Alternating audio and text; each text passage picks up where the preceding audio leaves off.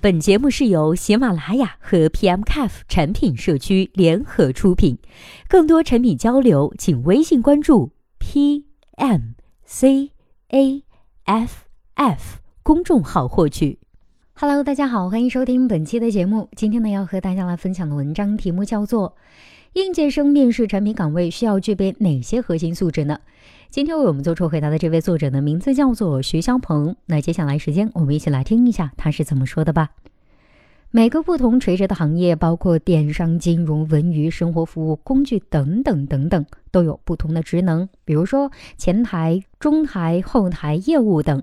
职能不同的产品经理呢，会需要不同的素质，甚至中国企业和美国企业对于产品经理的核心能力的素质的要求也会有很大的不同，需要根据工作岗位特性，有针对性的进行核心素质的选择。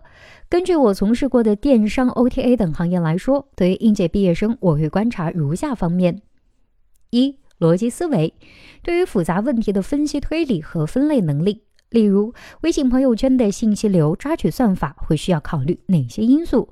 综合性电商的消费者群体应该如何分类，以及观察哪些特性？二、对人性特点、消费心理学、行为心理学等层面的思考与理解力。例如，你觉得大家在京东或者是淘宝买东西会根据哪些因素来做购物决策呢？亚马逊现有的商情页可以做哪些优化以提升加车率呢？三、沟通能力。产品经理是顾客、业务、研发等多方诉求的整合者，通常需要有很强的沟通能力。我会观察他沟通中的理解力、说服力、感染力、换位思考程度、把握和技巧性。四、项目管理的基本意识，例如把质量和进度把握的意识。学生呢，虽然可能没有做过工程项目，但组织一次班级活动就是一个很好的项目。会观察应试者如何做好。五、创新意识，看应试者面对一个难题或者是某个现象，是否有与众不同却又合理的可行性的想法。六、对于做产品的热情，如果真的对产品经理工作有热忱，应该会读过一定量的相关书籍或者是产品经理论坛的文章，有一定的积累沉淀和理解。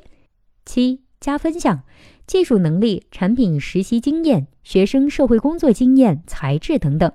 没多少应届生能在以上所有方面都出类拔萃，但应该了解应试者的基本特征，进而判别是否适合当前的岗位。好了，以上就是本期节目的全部内容，希望本期节目能够对您有所帮助。如果对待这个问题呢，您还有自己独特的见解，或者是想发表的意见，欢迎登录 PMCAF 产品经理社区，我们期待您的精彩回答。那我们下期再见了，拜拜。